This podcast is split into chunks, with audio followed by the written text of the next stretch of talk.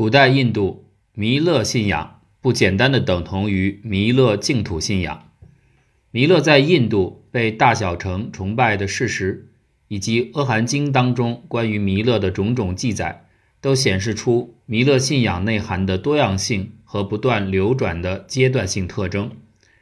弥勒信仰在印度经历了三个阶段，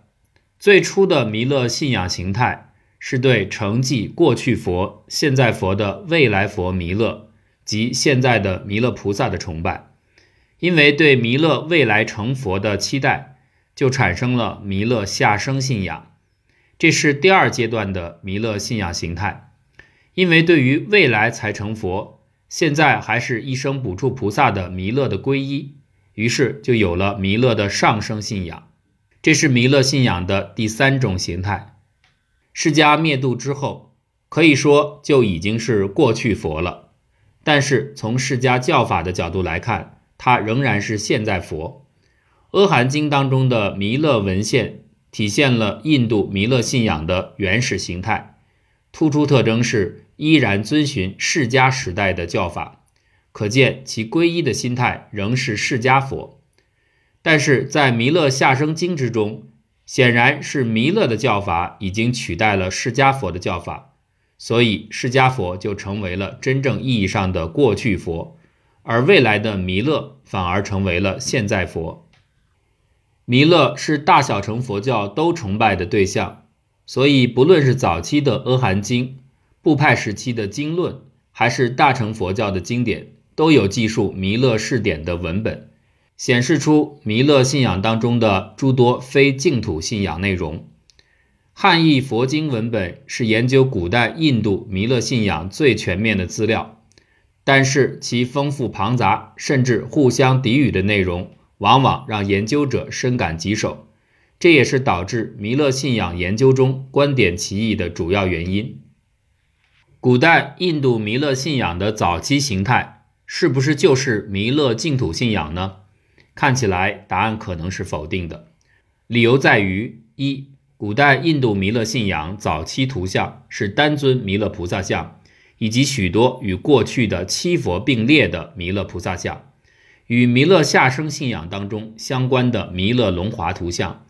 以及与上生信仰相关的兜率弥勒菩萨等图像，是较为后起的图像形态。实际上，在印度从来就没有出现过作为彼岸世界造型的净土图，弥勒图像也从未发现过净土型的图像样态。可见，印度的弥勒图像并不支持净土型弥勒信仰。二，从所谓的弥勒净土信仰自身发展来看，确实存在下生与上生系统的信仰，但是这二者本身有一个连接点，就是对作为未来佛。与现在还是菩萨的弥勒的崇拜，因为弥勒未来要在人间成佛，所以发展出对弥勒下生成佛的期待；因为弥勒成佛是在未来，所以就发展出对现在暂住在兜率的弥勒菩萨的皈依等等。所有这些内容可以看出，所谓的弥勒净土信仰形成之前，实实在在存在着非净土的弥勒信仰形式。而且是古代印度弥勒信仰的原始内容。古代印度净土型弥勒信仰只是古代印度弥勒信仰后期发展的一种形态，而弥勒净土一词在汉译佛经当中十分罕见，在日本佛教文献中则较为多见。又因近现代日本学者在研究佛教上的诸多成就，就导致了弥勒净土信仰这种观念广为传播。弥勒信仰经历了从印度到中亚，从中国再到日本的发展过程。就佛教的佛陀观发展来说，过去佛、现在佛、未来佛的观念由来已久，至少在释迦的时代已经存在过去佛的信仰。释迦以前的六佛，从阿含经以来就有很明确的记载。虽然佛陀观从三世佛发展到十方无量诸佛。越来越显得神话，但是最初期的佛陀观确实包含着某些历史真实。对印度早期佛教有深入研究的方广昌先生，虽然没有论及未来佛弥勒的问题，但是他对与未来佛弥勒紧密连接的过去七佛问题却有详细的论证。他说道：“七佛的说法由来甚早，初期佛教经典已有记载，《长阿含大本经》《增益阿含》卷四十四，《佛说七佛经》《七佛父母性子经》等等，还对每一位过去佛有详细的记述。前述提婆达多教团只崇拜过去三佛，不承认释迦牟尼佛。过去人们把佛教的这一过去佛谱系完全视为神话，但是。”为什么释迦牟尼教团与提婆达多教团都承认有过去佛呢？那些过去佛是否真的全都是神话呢？方先生进一步指出，这些人指过去佛，这些人大约就是释迦族部族宗教以往的领袖。释迦牟尼是在释迦族部族宗教的背景上创立佛教的，所以他会把这些领袖列为佛教当中的过去佛。由于佛教与释迦族部族宗教上有上述渊源关系，所以释迦族大批青年乃至妇女才会投身佛教团。也正因为如此，提婆达多自立为一派之后，虽然他们不承认释迦牟尼的权威，但是却承认过去佛的权威。他们继续供奉过去三佛，其实质不正好是要与释迦牟尼教团争夺正统地位吗？如果承认过去佛是历史人物，则提婆达多的行为就有了合理的解释，而释迦牟尼创教的不足背景就会凸显出来。当然，从大量的神话传说中恢复过去佛的历史真实面目，还需要大量的艰苦工作。由以上的引述可以看出，在过去七佛中，不仅释迦是历史真实，就是释迦之前的过去六佛也有某些真实的原型。反观紧接着释迦佛的未来佛弥勒，翻检关于弥勒身世的诸多记载，弥勒作为真实的历史人物形象是相当清楚的。弥勒在成为神话人物前，在被作为偶像崇拜前，根本上就是一个实实在在的历史存在，是婆罗门子、佛弟子，也许还受到先师世家的赞赏，并给予鼓励与期望。这种作为历史实际人物情形的状况，即使在最后形成的《弥勒经》《观弥勒菩萨上升兜率天经》当中也有体现。弥勒出身婆罗门，是南印度大婆罗门之子，曾经受业于著名的婆罗门学者波婆离门下，后受师派遣成为释迦弟子，而阿逸多则是他的同门。弥勒和阿逸多后来从两个人变为了一个人的形象。弥勒和阿逸多等十六个婆罗门子一道成为佛弟子，这在南传三藏古老的经籍第五品当中有明确的记载。犍陀罗十六行者访佛的佛传场景就是反映了这个事情。由弥勒及其同行十六行者皈依释迦的情景表现在佛传当中这个事实来看，此事件是释迦一生当中最重要的事件之一。弥勒出身大婆罗门。在后来形成的弥勒经典当中，得到了差不多一致的体现。梵文本《弥勒受记》将弥勒的婆罗门双亲的名字记为修梵摩与梵摩拔提，也说到弥勒父亲通晓梵译及四部吠陀。这样的出身决定了弥勒突出的学养和智慧。他的学识与聪慧不仅得到婆罗门老师的赞赏，也得到他后来的佛陀老师的美誉。所以，弥勒相关经典不论大成小成，都将弥勒视为纯粹佛弟子，一样与释迦时代其他真实的佛弟子共沾法席的情况，就是这段真实历史的反映。将历史上真实的佛弟子弥勒确立为理想化的未来佛的资格，是在《中阿含经》卷十三说本经以及同本意义的《古来实经》当中出现的。这些经文为我们提供了几点信息：一是人寿八万岁，国土乐丰时，有转轮法罗未来佛弥勒如来出世；二是阿逸多求生为未来的转轮王，先是遭到佛的呵斥，后发愿学道，得到佛的认可；三是弥勒发愿成未来佛弥勒如来，得到佛的赞许，并以一受之弥勒；四是弥勒和阿逸多都为佛弟子。且是完全不同的两个人。这里的弥勒受衣事件是否就是后世传言的传医传法的象征，仍然不清楚。但显然，弥勒在此事发心而与受记，显示出释迦对他的极大鼓励。而弥勒受记成佛的前提是要保证广泛传布释迦的正法，因此也包含释迦对他的交换。由释迦受记弥勒，确立了佛弟子弥勒未来成佛的资格。历史上真实的弥勒就这样变成了理想化的未来佛，未来佛弥勒的观念由此出现。结合以上技术可以看到，释迦时代就已经有未来佛观念。释迦在世时期，许弥勒将继承自己未来成佛。释迦的期待成为未来佛弥勒观念出现的起点，也是未来佛弥勒崇拜以及弥勒信仰所有形态的基石。但是，从对未来佛弥勒的观念及认知，到发展出对未来佛弥勒的真正崇拜与信仰，还有相当距离。释迦入灭后百余年间，对释迦正法传承的思考和要求，与未来佛弥勒的观念相结合，就出现了历史上的弥勒转变为理想化的信仰中的未来佛弥勒。增一阿含经中出现的关于未来佛弥勒信仰的经典，标志着未来佛弥勒信仰的形成，即从未来佛弥勒的观念转变为未来佛弥勒的崇拜。以阿含弥勒经为标志确立的弥勒信仰，属于古代印度弥勒信仰的原始形态，或者叫做早期形态，即未来佛弥勒信仰。它与我们熟知的弥勒下生信仰形态是不同的。为何从未来佛弥勒信仰又延展出弥勒下生信仰，乃至弥勒上生信仰，并且在印度、中亚及东亚地区表现出不同的内涵，特别是为西方学界津津乐道的弥勒信仰所谓密特拉、弥赛亚性格？这些问题的解答需要回到古代印度弥勒信仰的早期形态分析上。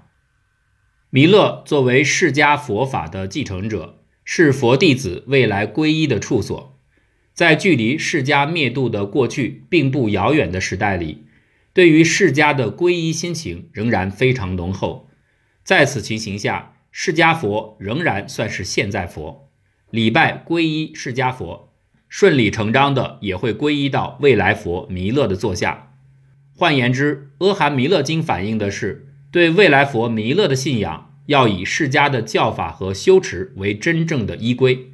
这样的未来佛信仰与释迦的信仰在感情上就不但没有冲突，反而是连贯的。总之，在古代印度早期弥勒信仰的形态之下，弥勒是未来佛的身份，现在是居于兜率天的一生补处菩萨，而现在佛仍然是释迦佛，未来弥勒佛法是释迦佛法的延续。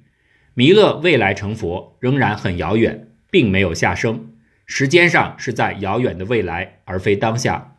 对未来美好社会的向往，表达的是一种人类对于至善纯美的向往与追求。弥勒在宗教救度上的性格，显示出作为法的引领者、精神宗教师的形象。接下来就是弥勒下生信仰内容的出现，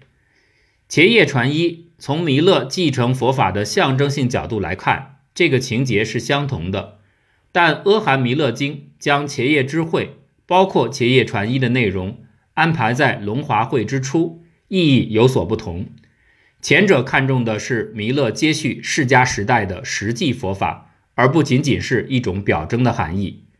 弥勒大乘佛经》将伽叶之会安排在龙华三会之后。伽叶传一的象征就与前者不同，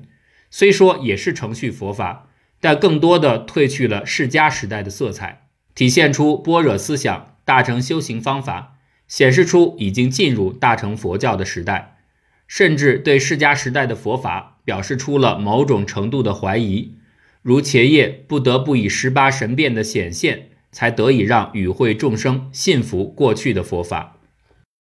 舍利佛系弥勒经。特别是《弥勒大乘佛经》，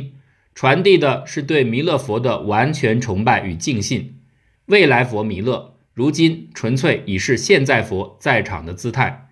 而原本的现在佛释迦已经成为过去佛。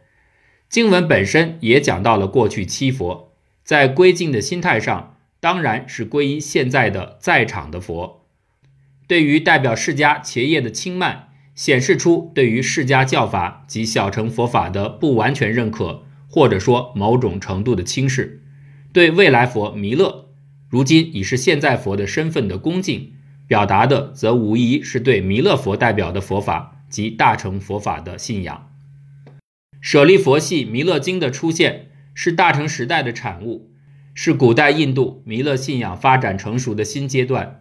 其内容都是显示的弥勒下生信仰。弥勒信仰趋于成熟，修道体系完善，皈依弥勒的心态迫切。释迦佛作为过去佛，已退居次要地位。相反，未来佛弥勒已经是现在佛的身份了。如《弥勒下生成佛经》说：“弥勒当下作佛。”愿与广闻弥勒功德神力国土庄严之事，众生以何师何戒何会得见弥勒？弥勒下生经当中最完善的本子，在印度伽尼色迦王主持的五百罗汉集结时已经出现。弥勒下生经的制作时间大约从公元前一世纪至公元后二世纪之间，自此以至第四世纪末叶，皆为佛教继续盛行之期。弥勒下生信仰在下生经当中无一例外都反映了弥勒大佛的形象，论者往往也以弥勒大象为例来说明弥勒信仰和大佛的关系。既说弥勒继承者释迦正法，在释迦灭度后的时代及周边的佛法只能靠弥勒来私通。弥勒信仰不仅在纵向的历史脉络当中象征佛法延续。就是在横向的扩展中，也象征着佛法的传播。印度周边区域的大佛，从陀利、巴米扬到穆尔贝赫，都在边境地带。大佛都营造在当年的古代干线道路上，而且处在不同世界的连接点，在那里建造弥勒大像。可见，作为未来婆娑世界的教主，以弥勒下生成佛的姿态伫立在边国，表征着佛法的延续与流布。象征着佛境丰乐的人间世界。弥勒下生信仰的内容，笼统的来说有三种：一是指人们对弥勒成佛时自己能够直遇弥勒、闻法解脱的期待；二是从净土的视角认为弥勒信仰包括三个主题；三是认为与净土关系不大，弥勒信仰由两部分组成：一是未来弥勒诞生之前婆娑世界的种种美好。二是弥勒下生过程及弥勒生平事迹，包括入胎、诞生、三会说法、见伽业等等，与净土关系不大。在弥勒经典的制作上，有一部特殊的弥勒经，即所谓弥勒六经中的《观弥勒菩萨上升兜率天经》，这是弥勒信仰当中上升信仰形态的唯一经典。此经在汉译当中仅见翻译一次，由于此经明确提到。尔乃下生于阎浮提，如《弥勒下生经》之语，可见此经的形成一定是在《弥勒下生经》之后。至于此处提到的《弥勒下生经》，到底是相当于汉译《弥勒下生经》中的哪一部经典，这还不能确定。但可以肯定的是，以此经为标志形成的弥勒上生信仰，是在下生信仰形成之后。上生经中有类似大乘净土的信仰。却有一点非印度式，该经当中所描述的兜率净土和阿弥陀佛的佛国净土等有本质的不同。这个所谓的兜率净土，并非弥勒本愿成就的净土。前面已经说到，弥勒的本愿是使其作佛时，令我国中人民无有诸垢瑕秽，无淫怒愚痴。这是针对人间，不是兜率天说的。兜率天是在弥勒菩萨上升之前。就已经作为一生补处菩萨所在之处。他之所以往生兜率天，是因为兜率天处在上界、下界诸天之中，方便教化诸众生故。也说到了护明菩萨及兜率天的释迦，在兜率天高童宫为天众说法。由此可见，兜率天是早已存在的，它不是弥勒的本愿成就。如果从净土的成就主要依靠两个因素。及众生的业力和菩萨的誓愿力来看，弥勒的兜率天也可以算是兜率净土。但是和其他佛净土主要依靠佛菩萨本愿力及多劫修行的功德力成就净土而言，弥勒的兜率天净土显然又是缺失含义或是不完整的。所以从大乘净土视角寻找上升经及印度弥勒上升信仰的原型非常困难。学界一般认为，净土思想源源于印度原始佛教时期的念佛、念天与升天思想。念天修善业可以升天，再由升天思想演变为往生思想，进一步再由念佛思想与往生结合，形成念佛往生净土思想。但实际上，在往生兜率信仰尚未形成之前，上升兜率的观念本身已经传播开，升兜率天、上升资问弥勒的观念很早就出现，在部派佛教时代就已存在。这种信仰方式的出现。大约有两个方面的因素：一是兜率天是一生补处菩萨弥勒的处所；二是在释迦时代就已经存在的与诸天交往的入定方式的影响。《长阿含经》中就见讲到一比丘入定，辗转四大天王天，向四大天王请教四大何由灭的问题。所以在劝化往生兜率的弥勒上升信仰形成之前。生兜率天咨问弥勒的信仰方式已然存在，这种信仰方式是随着未来佛弥勒信仰的出现而出现的。因为弥勒未来成佛，现今还是兜率天宫的补处菩萨。因为弥勒在佛法程序上的地位是法的象征，在没有释迦的时代，佛弟子有不能自觉的疑问，就可以通过这种方式来求教于弥勒。总的来看。弥勒上升经的出现，确立了弥勒上升信仰的最终形态。该经留存有升天思想的痕迹，但已受到大乘净土思想的影响，所以兜率天既有大乘净土的特点，又是保留三界之内唯一的净土。同时，弥勒上升经完成了弥勒下生信仰与上升信仰的结合。上升经的出现，也标志着弥勒信仰体系在印度的完善。